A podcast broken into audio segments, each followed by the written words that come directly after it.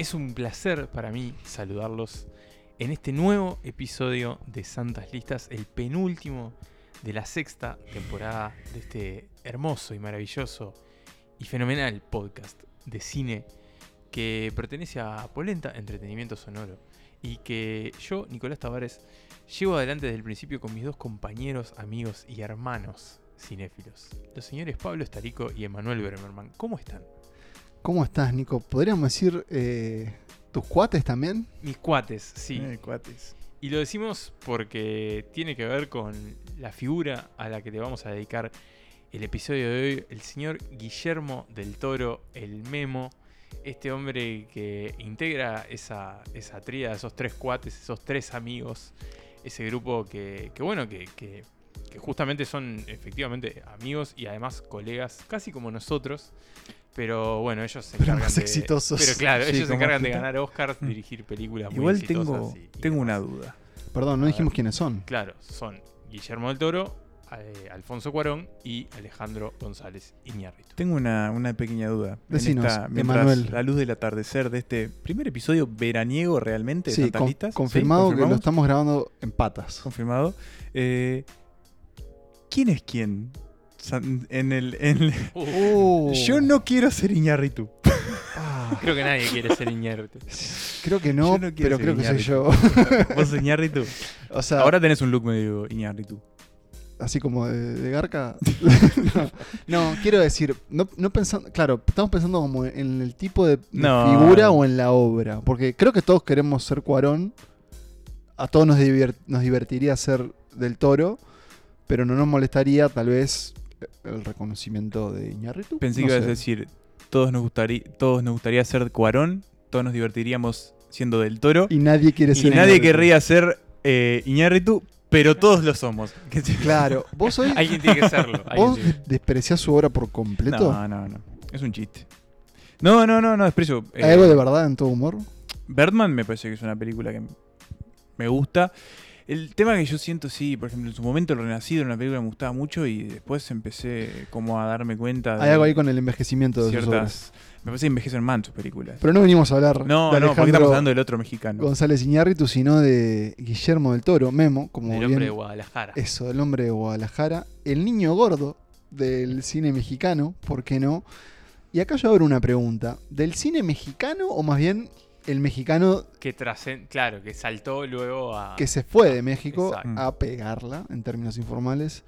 Pero que no se olvidó de México. eh. No se olvidó de sus pagos, pero sí que yo creo que se estableció obviamente en Hollywood y de alguna forma Incluso también También en Europa, ¿no? eso También, mismo. ¿no? Y creo que, y lo vamos a ver en nuestra lista, eh, logró cementar su mejor obra justamente en Europa. O sea que a grandes rasgos un director plenamente internacional. ¿Ustedes recuerdan cuándo, digamos, oyeron por primera vez el nombre de Guillermo del Toro? No, eh, no recuerdo particularmente como el, como el momento en que, que entró como a mi, mi esfera de conocimiento, pero sí tengo muy claro que, que las primeras películas del toro que vi fueron las de Hellboy. Mm. Eh, esa fue como la, la puerta de entrada a, a su obra. Y después, bueno, ya empecé a entender de, de quién se trataba, ¿no? Ya después con, todo lo que pasó también con el laberinto del fauno en particular.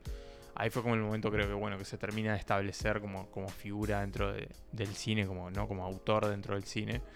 Y ya a partir de ahí empezó a ser como una figura mucho más, mucho más presente, aunque hay que decirlo, yo no había eh, consumido, visto toda su obra, como bueno, eso terminó siendo recién ahora, ¿no? Como muchas veces nos pasa con, con Santa Lista que termina tachando el, el pendiente, ¿no? Sí, y hay que reconocer que Nico era el que tenía más tarea pendiente y la cumplió una vez más Sí, con creces. mejor que nosotros, Alumno sote del año una vez más. Sí. Ah, Eh, yo creo, para volver a la pregunta, y capaz tu caso es el mismo, pero me parece que por una cuestión generacional creo que caímos todos en Hellboy, ¿no? Yo, por ejemplo, me recuerdo haberla ido a, ver al cine, vi las dos en el cine, pero la primera, eh, una de esas primeras películas quizás un poco más oscuras y violentas a las que me animaba a ir a ver al cine. Yo todavía era bastante chico, tenía 8 años. Eh, pero pero y le- después recuerdo haberla masticado mucho en el cable, a Sí, claro. muchas veces, Era infinitas una- veces. Era una fija. eh, y en mi caso, yo confieso que no recuerdo si fue El laberinto del fauno o Hellboy, pero están ahí sí me acuerdo de ver Hellboy en el cine. Sí me acuerdo de ver Hellboy 2 en casa, o sea, de, de morar y alquilarla luego. Y sí recuerdo también ver el laberinto del fauno de nuevo en video. Mm. Y después sí, ya más adentrado en su carrera, creo que todas las pude ver en el cine. Eh, en una filmografía que me sor- no, no es que me sorprendió, pero es extensa, es Mm. prolífica, tiene varios años considerando desde cuándo arrancó él y que hoy vamos a acotar. Claro, Sí. exacto. Sí, él en total hasta Para no ahora comernos garrones. ha dirigido 11, pe- o sea, hay 11 películas que ya se estrenaron, 12 si contamos su versión de Pinocho, que al momento que se estrena este episodio está a unos pocos días de... Si de no me equivoco, en- sale mañana desde el día que hoy se está emitiendo este episodio por primera Exacto, vez. este 8 de diciembre en, en Netflix. Ah, o sea que sale el mismo el 9, día. perdón. el mismo día que se estrena la serie documental de Harry y Meghan. Ah, Eh, datos, tengo que ver a ver datos, cuál de las datos. dos voy a ver igual, eh. Eh, contenido que va, Sí. va a pujar por tu atención. Eh, o sea que con, bueno, con Pinocho sería 12, que bueno, hay que decirlo también, Pinocho es la excusa por la que decidimos meternos con, con la obra de, de Del Toro. O sea que sí, que estamos ante una obra relativamente extensa para, para un hombre que es bastante joven todavía, que seguramente tiene muchas películas más por delante, que hace poco también estrenó esta serie, El Gabinete de Curiosidades, en donde ejerce más bien como de, bueno, de, Sí, de- showrunner. productor, ¿no? Como esto medio al, al, al- modo de Alfred Mm, Hitchcock. maestro con de serie, ceremonias. ¿no? Ahí Claro. está. Así que es, ha sido un año bastante prolífico para, para Del Toro, que también estuvo cerca de hacer un videojuego eh, de la saga Silent Hill. Sí, bueno, ahí, ahí creo que abrís otra, otra pestaña que es, podría ser igual de prolífica, que es los proyectos no concretados de él. Por nombrar algunos, eh, bueno, él iba a ser quien se iba a encargar de la adaptación del Hobbit. Exacto. Y como siempre con muchas ganas. Creo que alguna vez lo dijimos acá, que fue uno de nuestros grandes. Sí, es- Sí, esos what ifs, ¿no? Que hubiese Claro. sido de grandes del cine, porque aparte él estuvo bastante eh, adentrado en la de hecho, está como productor o guionista Sí. de la película. Después también tenía una adaptación de, de H.P. Lovecraft, ¿no? Ahí va. Con las montañas de la locura. Que hay hasta un. Hay unas imágenes. Él liberó ahí. como un Sí. teaser de efectos especiales que era como- También. Sí, sí, o sea, como Se ve muy bien. horrorífico. Sí. Eh, otro que recuerdo yo fue, o de- tal vez no creo que sea, pero es el- como la Liga de la Justicia Dark Justice Ah, League, sí, que es como, como digamos, superhéroes más, eh, bueno, no sé, góticos. Como una o- especie de, sí, medio como de, Como de como magia escuadrón suicida, pero más Sí. mágico, digamos. Ahí va, más fantástico. Y esos, por nombrar algunos. Sí. Eh, Y que es un, es un tipo que ha hecho de todo, incluso tiene hasta una trilogía de libros de vampiros. sí, ¿no? Es cierto. Mi, mi hermano es gran fan También de soy muy, muy muy, parte generacional. Nocturna, parece, ¿no? está la serie La también. serie, Strain. claro, en la que él fue. Sí, de Bueno, Strain, después tiene la va. serie animada Troll Hunters. Sí, Este- Trollhunter que, que después devino como una gran epopeya. Es un gran, es un trabajador No, del sí, todo. y a mí lo que me, me llama la atención y pensaba cuando propusimos el, el episodio es que sin buscarlo, el toro ha estado como, al, al menos en, en- en- en mi consumo cultural, siempre ha estado como muy vinculado. O sea, cuando me fui a fijar las películas del toro que tenía que ver, tenía que ver muy pocas porque Claro. incluso sin buscarlo las había visto. Exacto. Era como que...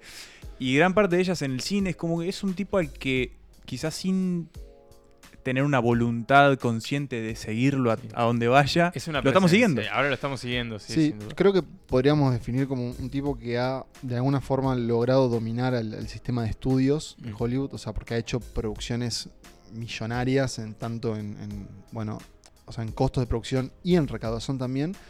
Siempre creo que con una pata artesanal o con esta Sí. idea de, de crear desde lo que podés tocar de alguna forma. Y el chiste de gastronómico, ¿por qué no? De niño gordo, creo que también refiere un poco a ese espíritu que él transmite de ser como este soñador Sí, cinéfilo. como esa cosa que, como una cosa muy infantil Sí, también, pero como en- como en el buen coleccionista. sentido, ¿no? Como, Sí, sí, sí. De hecho, él tiene, tiene, una, una casa que es Mm. donde tiene como su, como su museo. Sí, su digamos. museo, claro, su colección de, de monstruos y tiene como eso siempre desde, desde Mucha lo infantil. miscelánea. Sí, Eso. mucha miscelánea que va a estar presente en su cine. Por ejemplo, y en sus redes sociales, eh, creo que también te das cuenta que él es muy cinéfilo en cuanto a Sí. como conocedor de la historia del cine. Y después, claro, que por ejemplo, el tipo sube, eh, comparte mucho que le gusta, que además, bueno, es un señor grande en el sentido de tamaño, a punto que a mí me preocupa un poco su salud.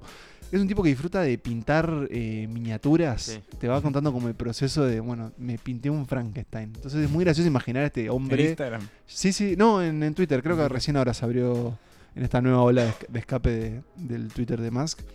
Pero bueno, este, este director sexagenario, que además también lo es siempre disfrutar mucho de, bueno, sacarse una foto con Spielberg, como de esos. Y que aquí en Santas Listas le vamos a de alguna forma rendir un tributo a través de una lista de cinco películas, Exacto. nuestras cinco películas favoritas. Y al final les comentaremos cómo nos quedaría la lista total. La lista larga, exacto. De 10, ¿no? De o 10, sea, hay, hay- hay dos que van a quedar afuera.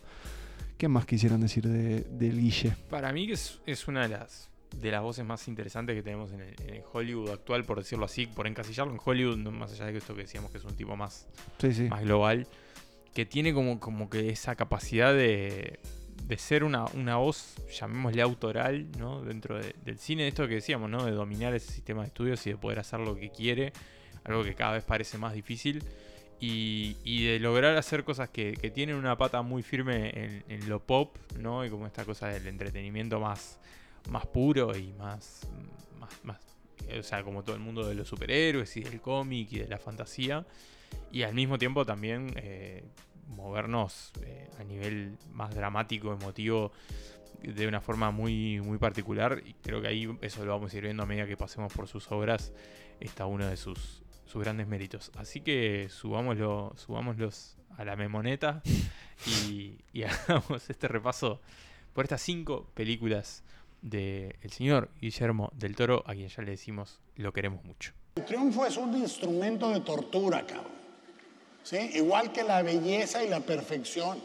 Son pinches palabras de tortura, cabrón. O sea, la belleza es única para quien la mira, cabrón. La perfección no existe, cabrón.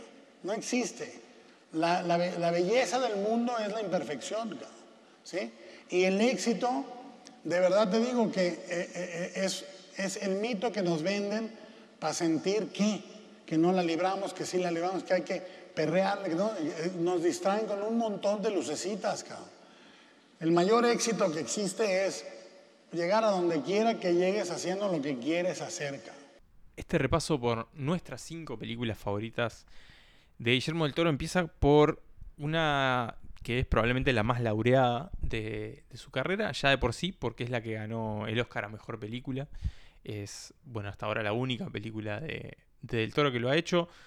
Que de hecho, bueno, fue también bastante, bastante histórico porque cayó como en ese periodo donde los directores mexicanos parecían Mm. que, que- que se llevaban puestos los Oscar, venían Sí, sí, eran el años- Barcelona de Guardiola en los Oscars. Ahí va, unos años que bueno, que, lo- que, que él, Cuarón y Iñárritu habían casi que dominado los Oscars. Y bueno, Del Toro se metió en esa lista con La forma del agua, la película que está aquí en nuestro quinto puesto. Y una película que para este trío es bastante divisiva. Eh, en mi caso es una de mis favoritas de, de Del Toro. Yo soy un, defensor firme de esta, de esta fábula con toques de ciencia ficción y toques de cuentos de hadas, que bueno, que es algo que está muy presente a lo largo del cine del Toro, después lo vamos a hablar mejor. Pero que a ustedes, Emma y Pablo, no les cae tan en gracia. Sí, en- creo que pasó en su momento más que nada y en el contexto, ¿no? O sea, estábamos diciendo en, en- fuera del aire que, que estaría bueno ver cómo la película resuena ya, ahora que el ruido del Oscar se apagó. Y yo lo que recuerdo de la forma del agua en su momento, de cómo la recibimos, era que venía como una topadora de esas películas que cambian las reglas de juego, el cine, que traen algo nuevo, algo, bueno, básicamente eh, capaz de, llevarse todo por delante y dejar como una huella en, lo que vamos. Y, a mí lo que me pasó fue cuando la fui a ver, obviamente muy expectante y muy también expectante por, por ver que todo eso se cumpliera, por, porque lo quiero mucho a Guillermo del Toro además. Y bueno, fue un poco una decepción, me acuerdo, para mí. La forma del agua. No porque fuese una mala película, porque no creo que sea mala, no creo que sea una película que no está que no está bueno quizás recomendar a quien quiera indagar un poco más en una historia eh, de amor, de tintes fantásticos, pero sí porque quizás no era una película para tanto. Eh, al margen de que, bueno, ya sabemos después cómo funciona todo el tema del Oscar. Eh, lo que me gusta, Nico, es que vos mantenés de forma coherente y constante tu apoyo de la película. Y eso es importante. ¿vos ¿No la vimos juntos, Nico? Esta La película juntos, una si no función de prensa. Exacto, exacto. Lo que tienen a veces las funciones de prensa, creo, a su favor, es que estás por fuera de todo discurso que a veces, digo, rodea la película. Mm, Generalmente siempre viene un poco, a- a- o sea, antecedida de un discurso por la prensa extranjera en cuanto llegan a Uruguay, pero muchas veces tenemos la suerte como de agarrar una película sin nada que lo rodee. Y yo recuerdo que la- los dos la disfrutamos. Mm. Eh, incluso yo creo que también a- al escribir al respecto fui bastante eh, digamos, Elogioso. elogioso. Pero acá siento que es de esos casos, y, y creo que yo me, me veo como un poco envuelto en ese fenómeno, en donde ganar un Oscar es contraproducente. O sea, como que te condena a veces un poco ser la mejor película de un Oscar. Si sos Mm. coda, no, porque bueno, no, eso más bien claramente es un tema de- del lobby que pueda generar la empresa que tengas detrás. Pero si sos una película como La forma del agua, que una historia entre una científica, no, No, era, una empleada era de una limpieza. empleada de limpieza limpieza en de un laboratorio. de una Mm. división ahí como Secreta. secreta con un monstruo, ¿no? un, un monstruo acuático, interpretado por, y ya vamos a decir, uno de los grandes colaboradores en la carrera, Jones. eh, sí, es Doug Jones, en la carrera de- del toro, que es eh, difícil de reconocerlo porque siempre suele estar bajo muchas capas de maquillaje, pero ya vamos a ver que aparece en otra de sus películas. Una historia de amor tan atípica como esa, sin duda que si la rodeas con todo ese reconocimiento, y un poco empezás a ver, a, a ver tal vez los hilos que en el caso de Emma no lo convencieron de un principio. Y en mi caso creo que eso fue como tanto, tanto, tanto hablar de la forma del agua, es como que perdés un poco el interés y te alejas creo que del encanto que tiene la película la primera vez que la ves. Que No, es muy que- dulce y que para mí tiene un gran protagónico en, en Sally Hawkins. Sí, eso que es sí, una es- actriz que me gusta muchísimo. Que, que aparte si la pones como en el contexto de esos Oscar, de hecho creo que justo de los últimos años fue un año muy competitivo, ¿no? ¿Qué teníamos? Eh. Fue el año de Call Me By Your Name. Dos- 2017. Fue el Claro, Uno de los mejores años ese año cine. tenía tipo Lady la- Bird, Dunkerque. El Hilo Fantasma. eh, Claro, Phantom Three, Billboards. Lo que era ese año. hasta Get. Out, Dunkerque, o sea, había como un montón de, de películas en la vuelta. sí, claro, era un año. Entonces, claro, había como esa cosa de no es la que tenía que ganar, Pa, el hilo- el hilo pero... fantasma. Pero a la vez, pero era que mismo haya ganado y yo claro. recuerdo No, esa- sí. victoria y recuerdo su discurso también. Sí. siempre como desde de la idea de lo que siempre él transmite, ¿no? Como de como un empuje hacia lo creativo, Claro. hacia lo original y es no podemos, o sea, no podemos decir que no es una película original la forma Sí, del agua. Más allá de que es original, más allá de que como que Sus fórmulas son sus reconocibles. fórmulas son Sí. reconocibles porque obviamente toma mucho de los cuentos de hadas y, y de las fábulas, ¿no? Como esta cosa de la princesa que no lo Mm. sabe, Sí, un esta esquema criatura, ¿no? reconocible. como de lugares conocidos saca algo, no, no sé distinto, pero algo nuevo. Mm. Siempre con, como, aparte de como esa cosa de, como decirlo, como las películas redonditas, ¿no? Donde uno dice, bueno, la música está buena, la dirección de arte está buena, la El fotografía elenco. está buena, el elenco trabaja muy bien. Michael Stuhlbarg, Sí, y, mm, eh, Creo que se me fue también otro. Michael Shannon. Michael Shannon, Michael creo Shannon. que grandes Michaels. que por ahí lo que se le puede como achacar, o, o que- o- tengo la idea como que ustedes en su momento le achacaban también, como esta cosa de que es muy, muy clarita como en estos son los buenos, estos son los malos y son como medio caricatura. Sí, ¿sabes Pero creo que también parte mucho de ese componente de, de- de cuento de hadas, ¿no? Sí, Como esa cosa- Igual del toro no es tanto de los grises en No, general. ¿no? No, es bastante cines. maniqueo. Pero no, ahora lo, lo que lo que sí recuerdo es que, y, y es algo que, que- que tampoco me había terminado de convencer demasiado, es que siento que Del Toro quiere mantener como esa impronta de cuento de hadas para, bueno, toda la familia, por decirlo de alguna manera. Pero al mismo tiempo la película está como como manchada de intenciones de ser un poco más adulta. Como un Y poco más creo que en esa indecisión de ir, bueno, o decidimos arriesgar en, por ejemplo, tener escenas donde la protagonista se masturba en una bañera con pensando en, en- en el bicho. eh, y después Oiga, tenés- más respeto por, por eso. bueno.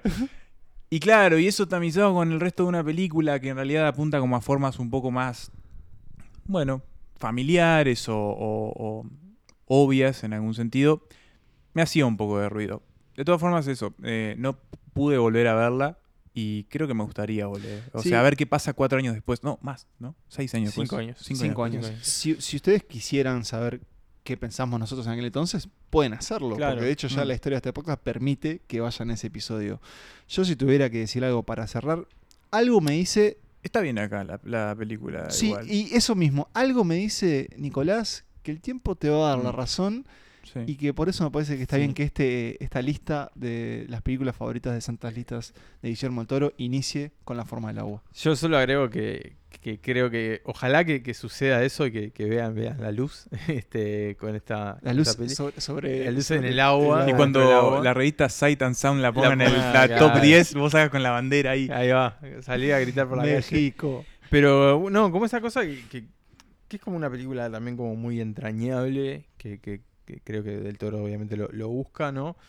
También hay que ver como mucho en el momento que sale, ¿no? Como esta idea de el otro, ¿no? Y como esta posibilidad de amar al otro, que todos te dicen, no, es, un, es una criatura, es algo que no es humano, que no tiene nada que hacer acá y que hasta como una cosa mía es el enemigo.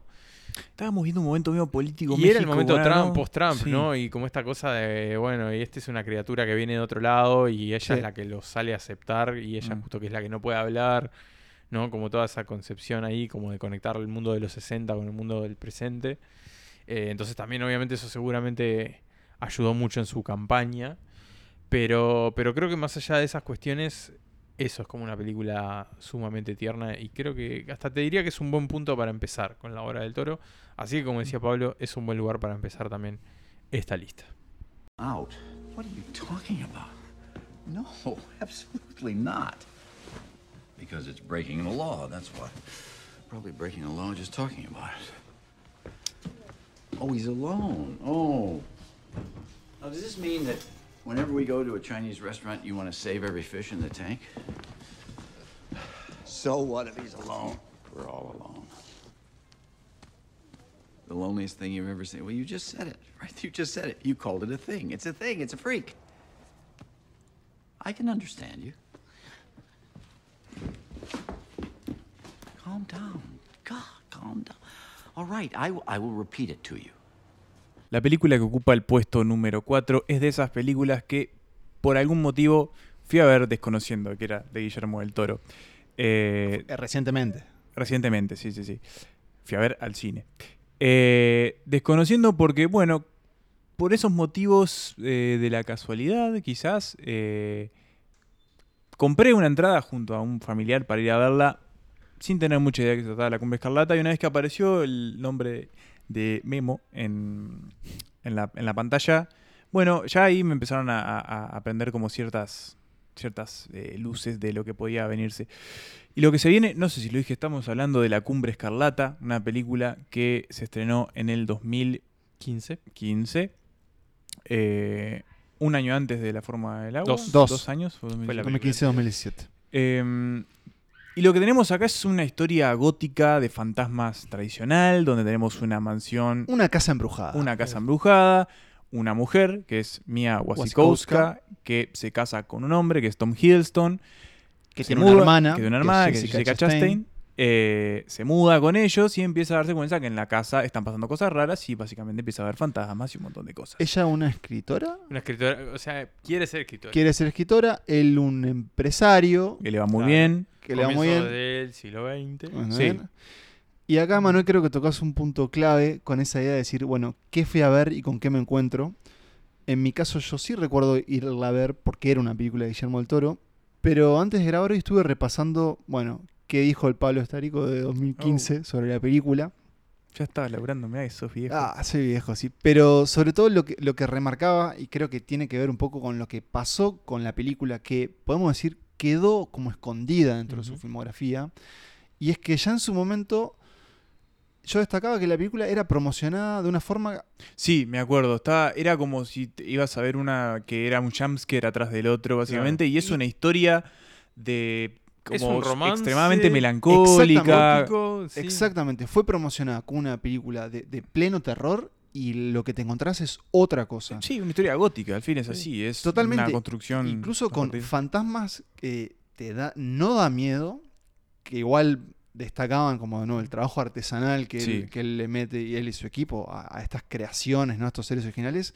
Incluso algunos dan risa, pero que rodean una historia que es un romance. Eso, eso, un romance y, y la idea del anhelo y, y del también que en realidad el propio terror o, o los- las propias amenazas no son los espíritus, sino Los humanos. quienes te Claro. rodean. Que creo que eso era como parte de la cumbre escarlata.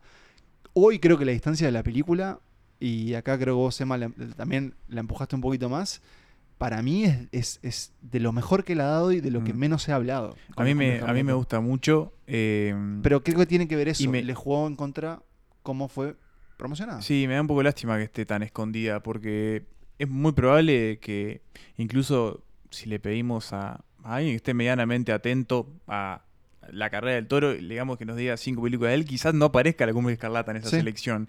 Y la verdad que es, es eso, es, es una, una historia que para mí está, pa- para empezar, está bien arraigada en lo que una historia de este tipo, con determinadas características que ya nombramos, ¿no? Una historia de fantasmas, pero donde los fantasmas lo que hacen es, en algún sentido, como reflejar ciertas traumas, problemas, cosas que no se dicen dentro de esta familia que, bueno, vamos a empezar a descubrir que es bastante peculiar y tiene sus secretos, eh, donde tenemos una, una casa que también empieza a representar mucho lo que está pasando y lo que no se dice entre los personajes. Em, y, y a mí, y la manera en la que Del Toro pone en escena todo eso y la manera en la que está construida la película, para mí es- hace que todo sea muy sólido, de que todo lo que pasa ahí es muy sólido y, mm, y además está eh, conducida para mí por tres protagónicos que le saca mucho jugo. A mí me gusta mucho Mia Wasikowska. Wasikowska. Siempre siento que aporta algo diferente a, a- a lo que, digamos, a donde aparece, a donde actúa. Siempre Sobre tiene todo- como algún- alguna. mm, Siempre está con media. mm, Sí, Con problemas. No, no, o sea, ustedes Internos. recuerdan que ella aparece con, con Alicia en el País de las Maravillas, con Claro. Tim Burton, pero después su carrera siempre ha sido como, como algo extraña. Trabajó con Cronenberg en Maps to the Sí, Stars. Sí, sí, sí. Tiene un western con, con Robert Pattinson, si no me acuerdo. O- no, con Fassbender, no, no recuerdo, pero Estuvo en la, la de Mia Hansen Love, Sí. Island. también una de nuestras películas favoritas. Pero hace muy bien este triángulo, ¿no? Como no, no, no amoroso, pero como de tensión entre ella, Hiddleston también, que estaba en En plena, su gran momento. en plena subida, ¿no? Y Jessica Chastain, que para mí tal vez de los tres es quien ha tenido una carrera un poco más errática, Sí, es más irregular, ¿no? más irregular, pero que, de nuevo, siempre creo que él es muy bueno eligiendo estrellas, Sí, o como, Sí, sí. como así- o logrando que esas Sabe estrellas llevarlas como a un buen lugar. sí, exploren algo, algo diferente y no se le reconoce mucho eso en general. Y también siempre el reparto como secundario del toro siempre está Mm. también repleto de, de grandes talentos. Creo que lo que más destaco de la Cumbre Escarlata es esta idea de del escenario que él usa como esta casa de muñecas, Mm. esta casa embrujada, que la construyeron de verdad. Sí, es O que el sea, diseño, el diseño de producción es Sí, es hermoso. impresionante. Tuvieron seis meses para construir la casa. Y hay que reconocerle que es como que el tipo sabe eh, concretar sus locuras, ¿no? En este caso, esa es una, porque ahora, y no tenemos los datos frente a nosotros, pero esta película no tiene que haber recaudado, no le tiene que haber ido bien. De hecho, le fue sea, mal, creo. Y lo de haber puesto un poco en jaque en ese sentido. Para mí es como la gema escondida que les traemos. No tan escondida porque no, no dejó de tener una gran eh, maquinaria Sí, publicitaria atrás. obviamente tampoco es. Pero es como decís vos, es tal vez la que resuene menos cuando hablamos de la filmografía de- del toro. Mm. Y si entras esperando no una película de terror, sino un romance gótico con toques fantasmales, te vas a llevar tremenda sorpresa. Hacemos el apunte. Eh, no le fue muy bien, pero recu- recuperó Empató. el presupuesto. Bien. Empató, empató, empató. Bien, bien. Igual eso Bien. para una película así es como... sí, es un, sí. es un fracaso. Sí, decirlo. pero eso es, es un error de marketing en algún sentido. Pero, Completamente. Y eso es pero algo- no es un error artístico y recomendamos mucho que vayan a ver La Cumbre Escarlata. The waltz, not a complicated dance really. The lady takes her place slightly to the left of the leading gentleman. Six basic steps, and that's all. However, it is said that the true test of the perfect waltz is for it to be so swift, so delicate, and so smooth. That a candle flame will not be extinguished in the hand of the lead dancer. Now, that requires the perfect partner. En nuestro tercer puesto de la lista de santas listas de Guillermo del Toro, vamos con una reciente, con una familiar, y por lo tanto tal vez sabrán disculparnos si repetimos algunos conceptos, pero bueno, creo que habla del el lugar que ocupa esta película, la más nueva al día de hoy, en la filmografía, y que aquí llega en este, bueno, inaugura este podio. Estamos hablando de El Callejón de las Almas Perdidas, el primer remake en la historia de la carrera del toro, algo que tal vez no se sepa mucho, No. pero que es una reversión de un noir de los, voy a decir 20 o 30 por ahí, tal vez 30 probablemente, ¿no? Y que mm, fue una de las nominadas a mejor película en los últimos Oscar y que por lo tanto formó parte de nuestro ranking y de nuestro primer episodio de esta temporada que fue los Oscars 2021. Formó parte y ranqueó alto. Ranqueó alto porque a los tres nos gustó mucho. Pese al mito instalado por Pablo de que a nosotros no nos gustó. No, sí, eh, no, quiso generar como esa. Quiso ese generar como una cosa rara, no- pero no es Y así. no fue así. Eh, ranqueó alto y lo vuelve a hacer ahora con esta historia de, podríamos decir, de circos malditos. Sí, de marginados. de marginados y sobre todo de timadores. Eso. Porque acá lo que nos propone del toro es una historia sobre el engaño. Una historia de garcas. Una historia de arcas. ¿Y qué es el cine sino tal vez un gran engaño? ¿no? Esta idea de que nos, nos vendemos o nos, nos dejamos llevar por las historias y la ficción. Y creo que eso es otro elemento que él siempre va a estar trabajando, ¿no?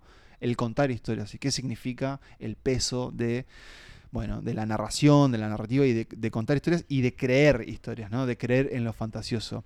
Pero este aquí que lo interesante del Callejón de las Almas Perdidas es que no hay nada fantasioso, más allá de que todo el tiempo la película y sus propios protagonistas jueguen, ahí va, con lo, lo, bueno, lo irreal Y la magia. y la magia. Y acá, de nuevo, recuerdo que la promoción de la película te sugería que podía haber algo como fantasioso. Y lo adelantamos. No lo hay. No lo Esta hay. es una historia, para mí, de nuevo, sobre el engaño. Y bueno, podríamos, este, tal vez tratando de darle un poco un tono más académico a la cuestión, es una historia de la posverdad, ¿no? Pero ambientada en una época donde esto se vuelve un punto clave en la identidad estadounidense. Claro. ¿A dónde nos vamos, Nico? Y nos vamos a principios del siglo XX de nuevo, esta vez a la zona de Nueva York. Para, bueno, esto sí, esto que es un. un Después de la- de ¿no? la Gran Depresión. Depresión, Este, este noir que a, que al toro le sale a la perfección, de nuevo, ¿no? Como esa cosa de ir a lugares conocidos para tratar de hacer algo con un poquito de diferencia visual y narrativa. Pero, pero eso, son esta historia sobre, sobre engaños que tiene como un quiebre muy importante sobre la mitad, ¿no?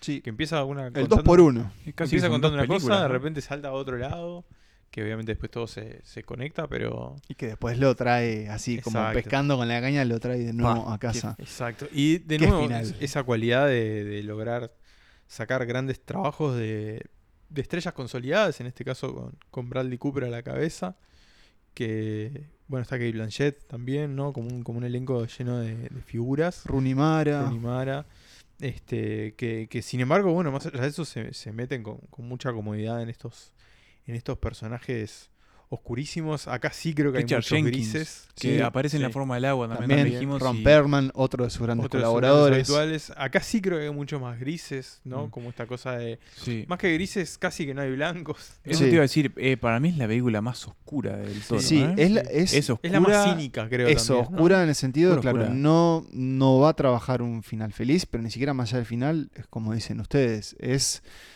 no sé si el más adulto, pero hasta el más cínico tal vez, sí, o el sí. más, no, no Sí, más pesimista de alguna forma. Sí, Sí, y- no hay ningún tipo de fe en los cuentos de gas ni en la humanidad ni nada. No. O sea, haga- las personas están Y creo- buscando Y creo que ahí tiene que vivir. ver con Sí, esto de que, sobrevivir. de que es una historia puramente humana, ¿no? Como que lo, lo mágico está como por ahí, pero no, no es parte del relato y creo que como falta ese componente, creo que ahí del toro dice, bueno, Está solo bueno. los humanos nunca van a poder llegar a, Mm. a la... Exacto. a la En este caso llevado con, con la historia de lo que al principio parece un fugitivo, a una persona que está como en pleno escape, no sabemos de qué, que es el personaje de Bradley Cooper, que se pone a trabajar en un circo y que de ahí de alguna forma después se va a convertir en una especie de, de, Sí, de de adivino, de, ilusionista. de- de ilusionista, aprendiendo diferentes trucos, pero que tienen que ver de nuevo con como esa marginalidad que, que nombraba Nico antes, que rodeaba a la vida circense y que en este caso él la va a llevar a la búsqueda del éxito.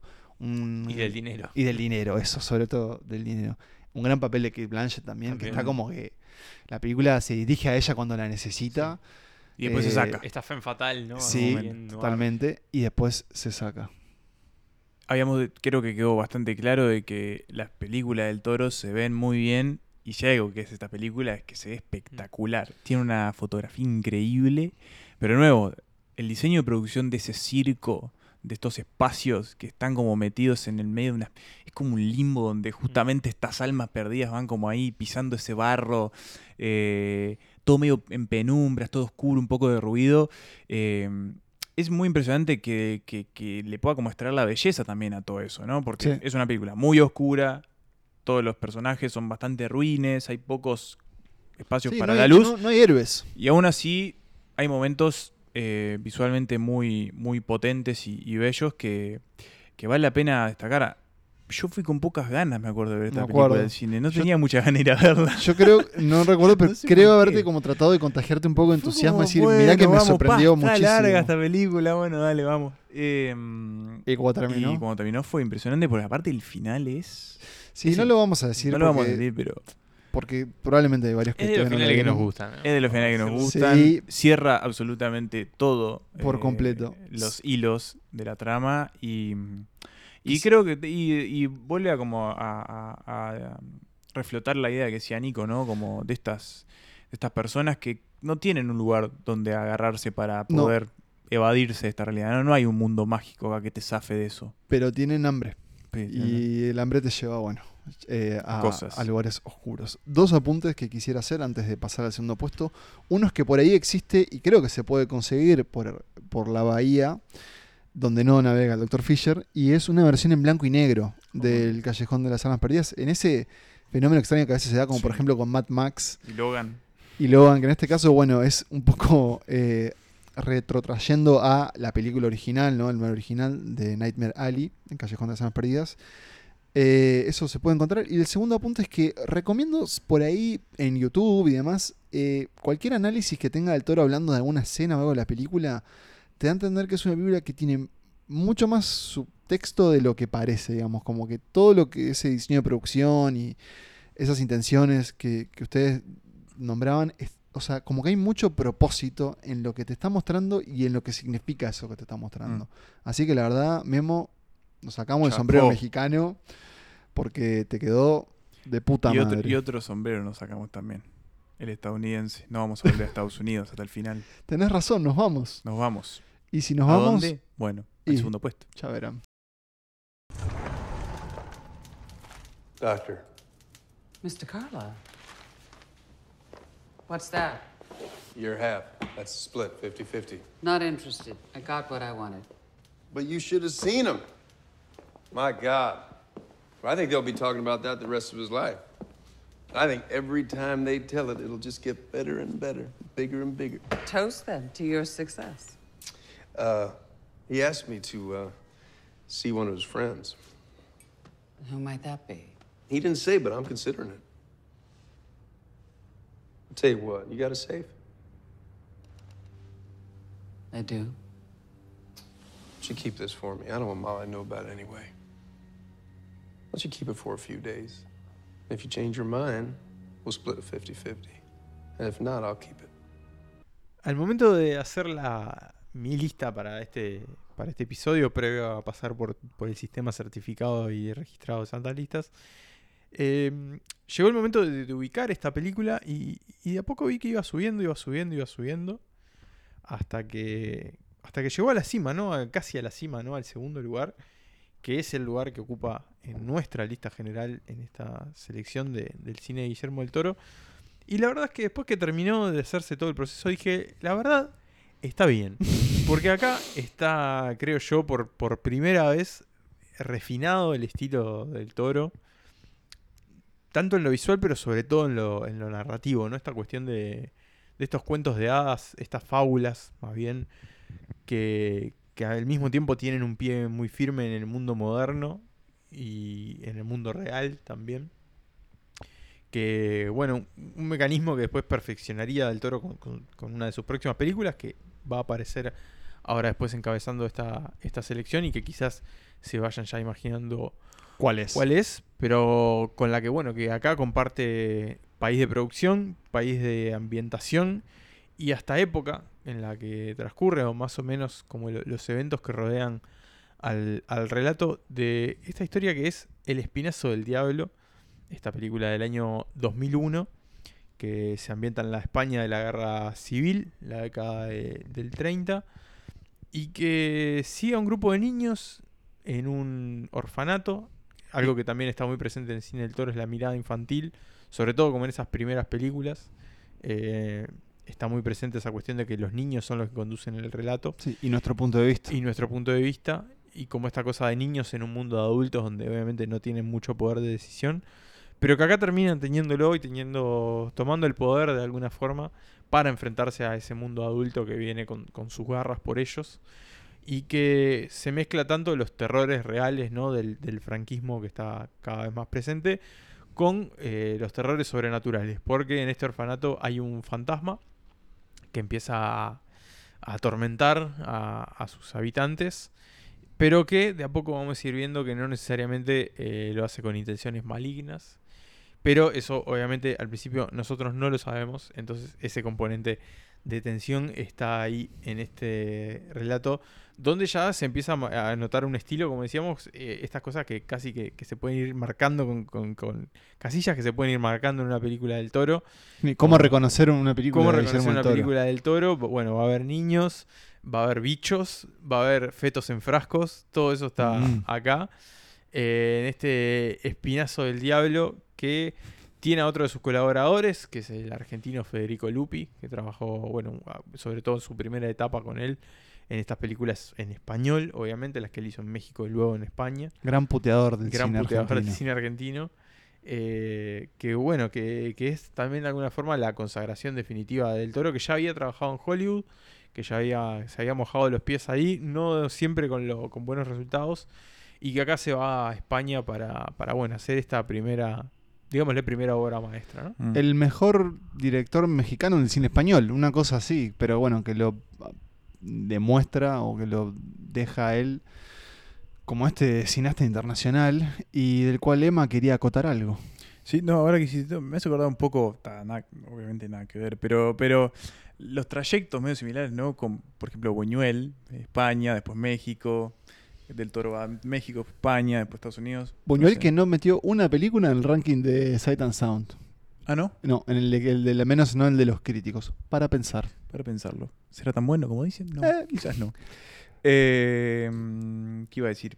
No, sí, que si hay algo que me gusta de, de Del Del Toro espinazo. desde el principio, sobre todo el espinazo del diablo, eh, es que de entrada el Toro no se preocupa por diferenciar el horror, o sea, está planteado el horror humano y el horror de corte más fantástico, pero no se olvida nunca de ninguno de los dos le- y, y le da la importancia que tienen a ambos, ¿no? Y mm, me parece que eso, eso es súper interesante para la manera en la que él termina como viendo el mundo y cómo construye un poco también lo que para él es el terror. Obviamente en la película, por cuestiones narrativas, después nosotros entendemos cuál es el real, el verdadero terror de todo esto y lo mismo va a pasar en la película que sigue.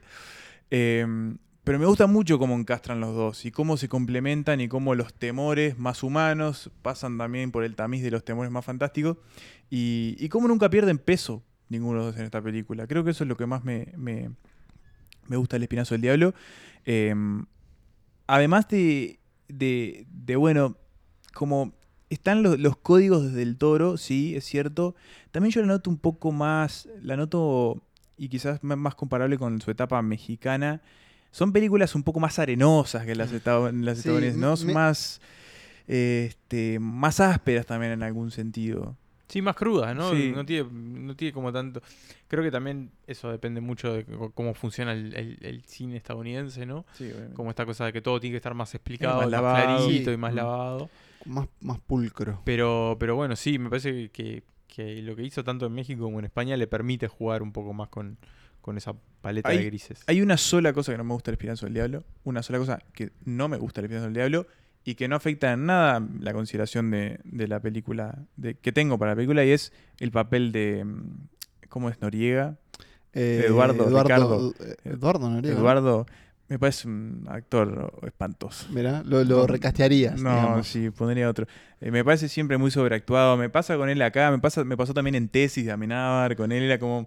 Es obvio que él tiene algo que ver. O sea, no, no me gusta su. Pero tal vez es lo- el, el único detalle de esta película que siempre me hace ruido. Y, Sí, yo la verdad no tengo nada más para agregar. Creo que ustedes lo han dicho todo. Eh, me pregunto y les pregunto, ¿sería una de las películas que recomendarían para empezar en el cine de él? ¿O vamos más por Yo la que viene a continuación? Creo que cualquiera de las dos funciona, depende de como para dónde te tire el ánimo en ese momento. Pero creo que generan como una. No digo un buen doble programa porque caminan por, por lugares similares, entonces puede ser como medio Sí, puede ser un poco redundante. Pero sí como. Capaz te ves forma, una, una española y una. Son como una especie de contracara de la misma moneda Mm. con, con la que viene a continuación. Que bueno, creo que ya se imaginan por dónde va. Ambas forman parte de la colección de Criterion. Exacto. Ambas tienen tapas hechas por Mike Mignola, eh, Ah. creador de de Hellboy. Hellboy, que ya saben, no está en estos cinco lugares. Veremos dónde quedó. Pero que bueno, creo que tiene que ver un poco con esa sensibilidad de lo pop y horror que, que se refleja aquí en El Espinazo del Diablo. El espinazo del diablo. Santi. Santi. Habla conmigo. No quiero que nadie se muera.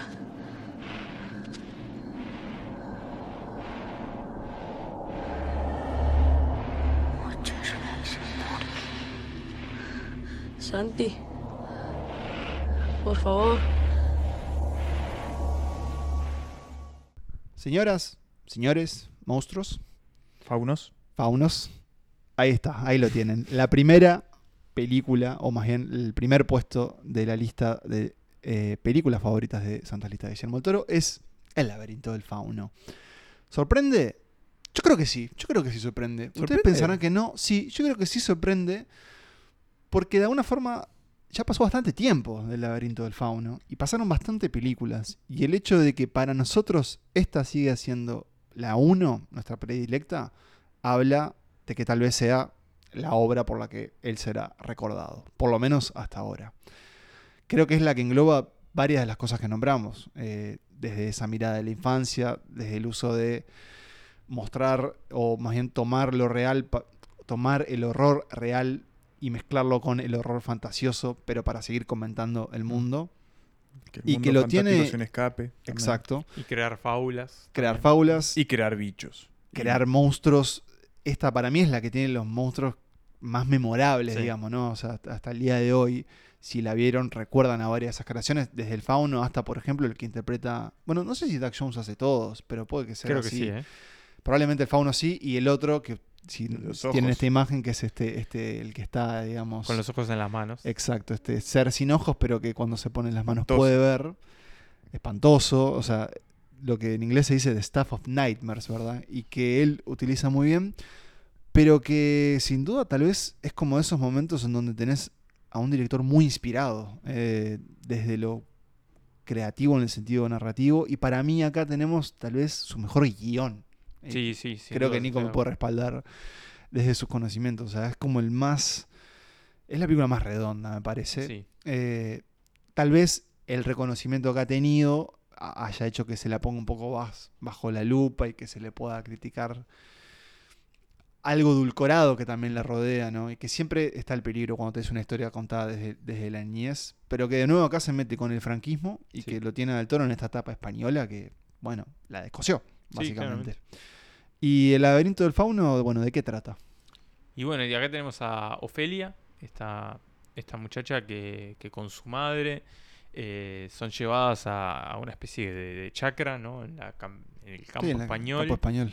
eh, llevadas por un general franquista que, que, bueno, que es el, el nuevo esposo de Sí, su madre, padre de un futuro hijo. Este padrastro malvado, ¿no? De alguna forma. Que, bueno, la- las tiene allí en esta casa y Ofelia que, que, bueno, que de a poco em- empieza a encontrar que en esta casa hay un está el laberinto donde, bueno, ella entra en contacto con este mundo sobrenatural y este fauno que, que cree que ella es una princesa del mundo mágico y que le pone una serie de pruebas para demostrar que ella efectivamente merece ese título y esas pruebas se van a empezar a mezclar con lo que está pasando en la casa y con lo que está pasando en, el entorno con una banda de, de rebeldes que bueno que vienen a, a intentar eh, expulsar a estos soldados, ¿no? Un franquismo que ya triunfó, digamos, un franquismo que ya está instalado como gobierno en España. Y de nuevo, lo real se va a ir mezclando con lo, con lo sobrenatural. Los juegos de Ofelia se van a ir mezclando con, con la guerra real que se sigue viviendo fuera de esa casa. Y a partir de ahí, bueno, se va generando como esta mezcla de, de- de fábula, cuento de hadas, con una historia también bastante cruda y bastante violenta y Sí. bastante trágica. Un drama sociopolítico. Un drama sociopolítico eh, que, que tiene momentos muy sangrientos también. Sí, momentos muy desgarradores de también. ¿no? Sí. Y donde, bueno, eso, el sueño se va a ir mezclando con la, la realidad de una forma bastante tierna por un lado, pero también bastante conmovedora y removedora por otro, ¿no? Creo que ahí también está como el, el punto justo que logra tocar del toro. Yo creo que es, es- un clásico Es un magnum opus. contemporáneo y me parece que es su, es su gran película, ¿no? Es su, su obra maestra. Vos lo dijiste, Pablo, está todo condensado acá y condensado a la perfección es cuando tocas todas las teclas indicadas. Eh, para mí no es... eh, puede ser que se le achaque un poco, sí, de, de- en algunos pasajes ser un poco demasiado... tener demasiado azúcar encima, pero... Yo no siento que, que haga demasiado ruido eso acompaña muy bien también esta, este proceso en el que Ofelia, en algún sentido, busca también ese edulcoramiento, ¿no? O sea, Sí. vive en, un, en una realidad bastante fea y, y, y algo velada también para ella, ¿no? Es una niña que está creciendo en un país que acaba de estar muy convulsionado y empieza a trabajar bajo reglas bastante jodidas y empieza a entender de qué Sí. tratan esas reglas jodidas. Igual no recuerdo la edad exacta del personaje, pero Sí. ya es una niña que no, es- 11, o sea, 12. Claro, ya se está yendo Empieza a entender, un poco de, empieza a de- entender. Claro, se está yendo un poco la niñez, sobre todo si comparamos con, con el protagonista de, Claro, del- del Espinazo del Diablo. Sí, sí, sí, que tiene 7. Por eso, como que la pérdida de la inocencia está Mm. ahí. Y mm, hay algo también un poco como que, no sé si es el, el- el sentido de la aventura de ella, pero es como, ¿viste cuando vos ves algo que te da miedo, pero no puedes dejar de mirarlo? Y ella como que todo el tiempo está con eso, ¿no? Sí. Como que se anima a explorar esto que él propone. Es la película que lo dio a conocer. Sí. Sí, O sea, sí, sin duda. Si, hay, si alguien no, se- si no lo conocía en ese momento, es la que lo dio a Y lo conocer. consagró de alguna forma. Quizás con el Espinazo del Diablo se hizo conocido y con. Totalmente. El, el hizo- dato, primer dato de Wikipedia que te aparece es que es la, como en su momento fue la película de habla no inglesa o extranjera que más nominaciones al Oscar Sí, fue tuvo. fue un fenómeno. Sí. Fue todo un fenómeno, incluso por No ganó ninguno, Oscar, ¿no?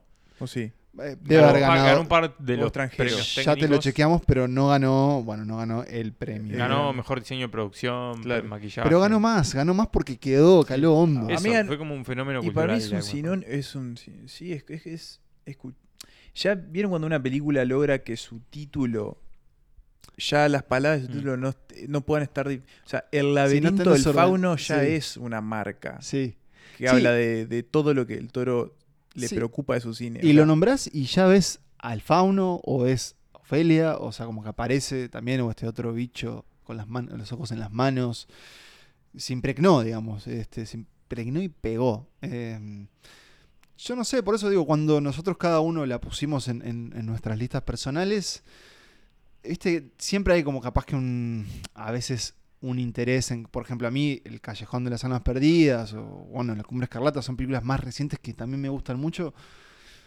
Pero te pones a hacer las cuentas y te pones ahí a, a decirte, dices, "Ta, tengo que poner al fauno pero primero. las hizo porque-". porque hizo el laberinto del fauno también, Claro, total. O sea, es verdad, no podrían existir una sin la Eh, otra. Y creo que la figura del toro que tenemos hoy no podría existir sin el laberinto del fauno. O sea, eso puso el pilar central de su carrera y fue como, bueno, acá en adelante y anda por donde te parezca porque lograste cumplir varios de tus objetivos.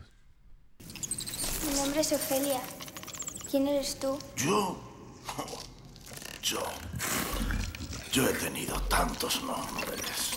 Nombres viejos que solo pueden pronunciar el viento y los árboles. Yo soy el monte y el bosque y la tierra. Soy... Soy un fauno. Vuestro más humilde súbdito, Alteza. No. Se va entonces Guillermo del Toro, este invitado eh, no presencial, pero sí a través de su cine. Ah, ¿Cómo estaría tenerlo de, de invitado? No lo descartaría, Nicolás, eh, porque si algo que hemos demostrado es que si nos proponemos algo lo logramos. Así que Memo, quién sabe, tal vez podamos hacer un episodio de las películas de tu vida con Guillermo del Toro. Eh, que arranqueamos de esta manera. Empecemos un poco por lo que ya escucharon, digamos, nuestras cinco preferidas. O hacemos al revés. Vamos al revés. Vamos al revés. Porque Bien. arranquemos, Ranqueamos 10. en realidad arrancamos, ranqueamos las 11. Hay una que la descartamos, preferimos no rankearla, Sí. pero... y sin haber visto Pinocho, que eh, bueno, ahora di- di- diremos nuestras expectativas, pero ¿cuál es eh, del 10 al 1, Nico, las películas rankeadas según Santas Listas? Bueno, la filmografía de Guillermo del Toro fue rankeada de la siguiente forma por Santas Listas. En el puesto 10 tenemos Mimic, que es su debut en Estados Unidos, una película que él no recuerda con mucho cariño, tuvo unos problemas ahí con, Harry con la Weinstein. gente, lo- los Weinstein. Es el clásico encontronazo cuando te das Exacto. contra la pared de Hollywood. Como un, bueno, su segunda película además, ¿no? Entonces como un director muy experto, pero Sí. bueno, que fue su... Le pasó a Cuarón también con La Pequeña Princesa. Claro, así. su, su llegada a, a Hollywood. En el puesto 9 tenemos Hellboy, la película que nos abrió las puertas, como decíamos, del, del cine del toro, que bueno... La tiramos quizás- para atrás. A mí me gusta mucho. Vamos a, decir, Hellboy. vamos a decir algo, claro. Yo le, tengo tengo mucho, cariño. a cariño. Hellboy. Yo creo que podemos y decir que envejecieron muy bien. De acá para adelante, No sé si envejecieron también, ya pero me, me gusta. ¿Sabes por qué no? O sea, Le quiero mucho. envejecieron bien en el sentido de que lo que ves en Hellboy después muchos lo repitieron. Y era O 2004, sea, momento donde estaba por eso. el cine de superhéroes todavía no... no Por eso, O sea, o sea, apenas estaba X-Men. Claro. pero esta mezcla de, de humor y, Y donde- acción que Marvel explotó al Claro. hartazgo, del Toro donde ya lo, hacer algo lo más adulto mejor. dentro de ese género de superhéroes, ¿no? Que todavía era una rareza, ¿no? Sí. Porque era todavía como unas películas. Y un Todos los chistecitos boludos de. ¿De quién? De Ant-Man. Ya los hacía Hellboy en el Bueno, 2004. Un gran Roll Perman. Duke Jones también de nuevo. Sí, Selma Blair. Selma ¿Dónde estará? Blair. ¿Dónde estará Saludo. Selma Blair? Saludo a Selma. Eh, Eh, pero sí, eh, Hellboy, eh, John Hurt. También. John también. Hurt, A mí- paz Hellboy un Ah, era el padre. No, era el. Era el malo. no, era el científico, el Claro. dueño del laboratorio. ¿Y Donde ese no es tenía el padre de Hellboy? Ah, bueno. Claro. No es el Padre El padre que lo encuentra y lo cría. sí, sí, Para sí. mí es su padre. man. Bueno, es el padre. lo quieras Es reconocer. el padre, es el pero padre. sí, Y estaba. Rasputín dando vueltas. Y estaba el nazi con la, la navaja. No, era buenísima. Era como una mezcla de, de villanos de Bond con. Bueno, en fin. Era un hermoso Hellboy. delirio. Una gran adaptación, aparte de, nuevo, de la obra de Mike Sí. Mignola. Bueno, eh, Hellboy que repite el puesto 8 con Hellboy 2, El Ejército Dorado. Porque se dio algo tengo- curioso, ¿eh? Empataron la Sí, Hellboy. pero yo tengo una, una consulta. Yo, la verdad que quise rever Hellboy 2. No logré engancharme del todo, pero sí tenía entendido como que el discurso de la crítica siempre terminó elevando más a Hellboy 2 que a Hellboy Claro, 1. a mí me Ustedes, en la momento fue medio incomprendida, creo que estaba como esa cosa, es una peli donde no pasa nada, Mm.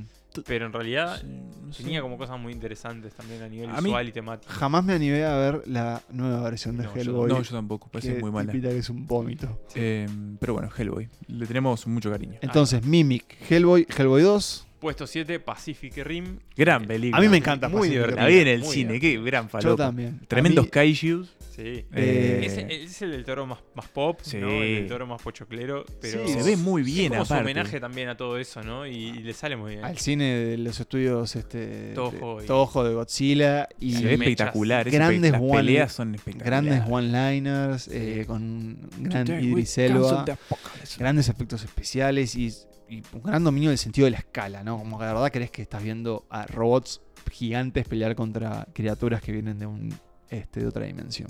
Exacto. Y en el puesto 6 tenemos Cronos, su película debut, que bueno, que la hace en México.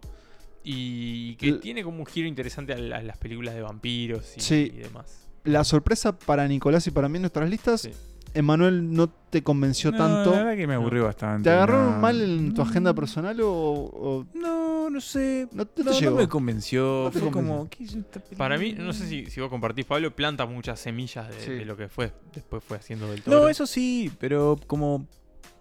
Ah, No sé. Si no convenció el paquete, Sí. no convenció, Y era pero como, sí, ¿en qué película está Federico Lupi? Bueno. ¿En qué estás?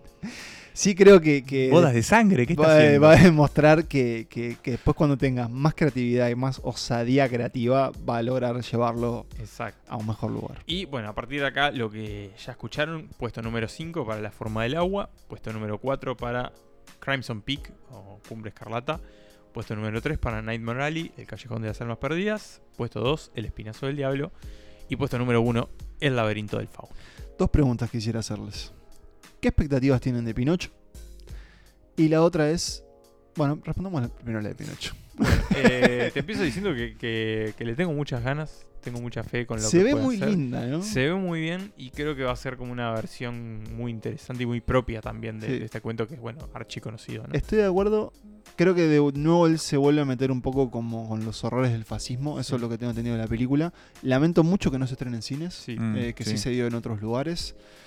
Eh, ¿Vos, Emma? La quiero ver, la quiero ver. Este, la historia de Pinocho no es una que me, con la que tenga un vínculo particularmente intenso, pero Pero creo que es una, una historia que tiene la suficiente oscuridad para que el toro pueda aferrarse a eso y hacer algo interesante. Bien. Tuvimos algo de Pinocho hace poco igual. Hubo otra versión, ¿No? una de sí, Disney. una de Robert Sí. Zemeckis que Que dicen que es horrible. espantosa. Sí, con, de esta con- remake cuadro por cuadro que está con- haciendo Disney. sí, con la tapa billetín de Tom Esperá, ¿y Hanks. quién hacía digamos. Tom Ah, Hanks. Tom Hanks, sí, Tom. Hanks. Eh, sí, dicen que es un espanto.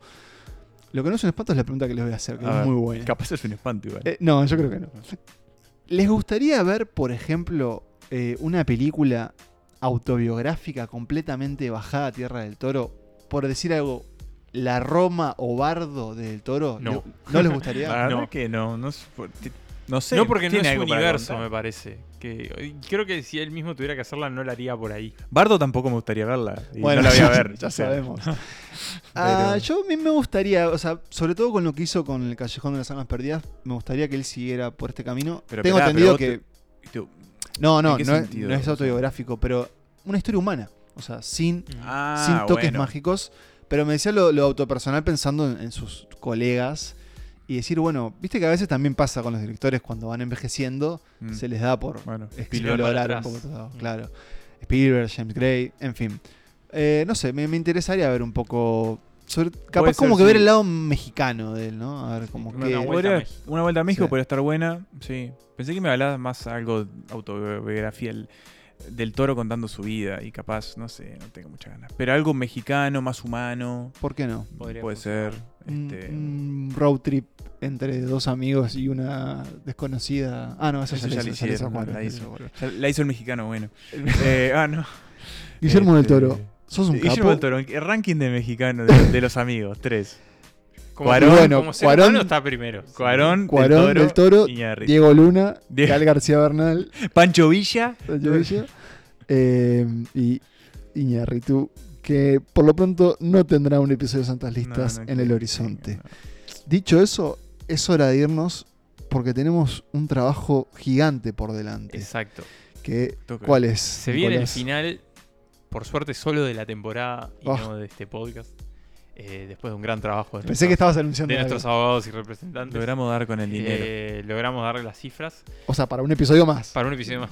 Y vamos episodio a No, episodio ahora. eh, La cifra para arrancar el primero de la, de la temporada Claro, que vamos viene. así como. Claro. el primero está garantizado. Claro. Eh, pero bueno, se termina la temporada y como ya es un clásico, como ya es habitual, nos vamos a mirar para atrás de enero a diciembre y elegir nuestras películas favoritas del año en un episodio que ya les advertimos que estamos con muchísimas ganas de hacer y que creo que va a ser bastante largo, bastante Prepárense para las cuatro horas. Sí, va, va- va- a ser una cosa así porque queremos agregarle más cosas, queremos meterle no solo la selección ya habitual de las 10 películas que más nos gustaron del año, sino también como otros detallecitos y otras selecciones y otros agregados para, bueno, resumir el año Mm. cinematográfico eh, que, bueno, que tuvo bastante para darnos, fue como este regreso a la normalidad Sí.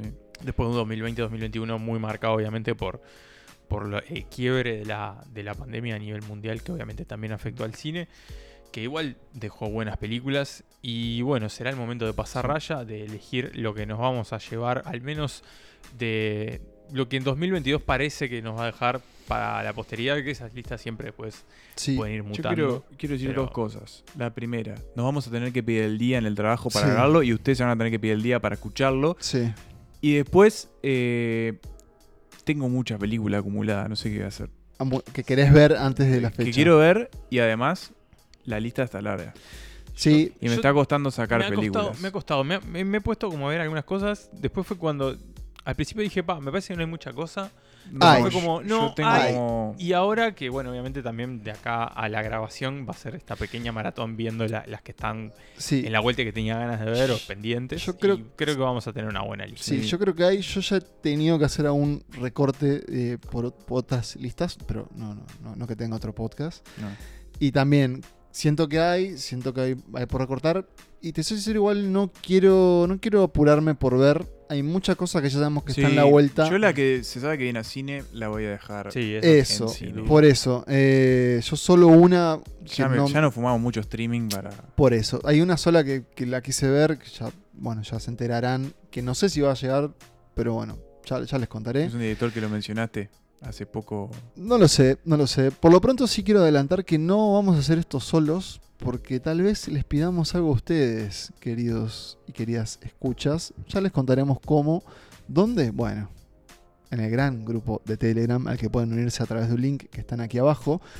Que no confundir con el otro link, que es el... El link a Mercado Pago. el link a Pero si Mercado se Pago, confunden y van a Mercado Pago, está todo bien igual. donde ¿eh? pueden colaborar para que sigamos haciendo esto.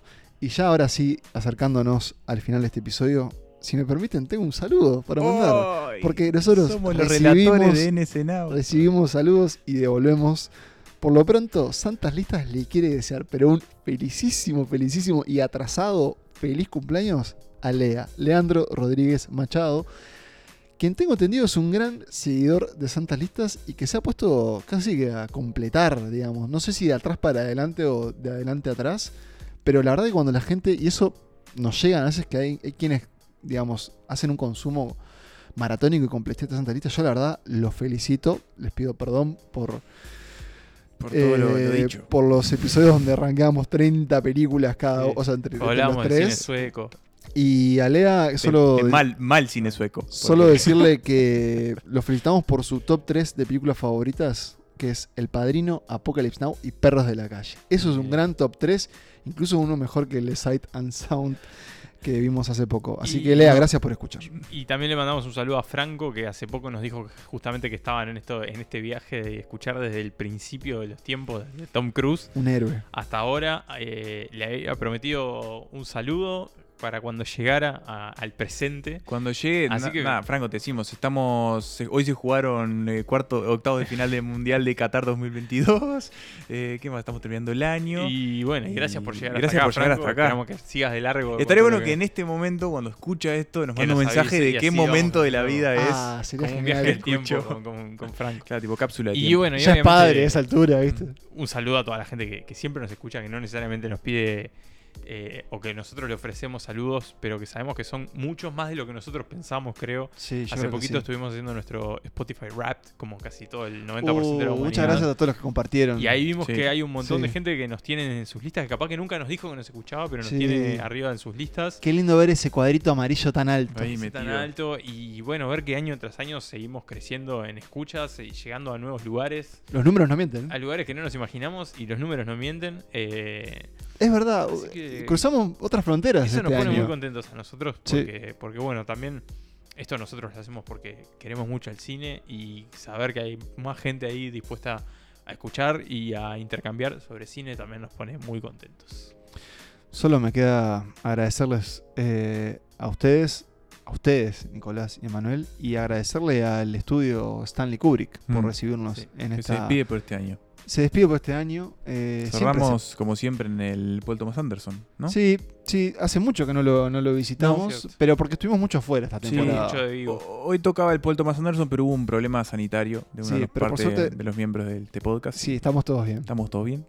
Quizás con menos sangre en el cuerpo que otros episodios, pero todo bien. Pero con oxígeno en el Sí. cerebro y con. Y ganas de ver películas. y con una visión, no sé si mejor o peor, pero que nos permite seguir disfrutando de esto que es el cine. Seguimos sin hablar de series, hasta nuevo aviso.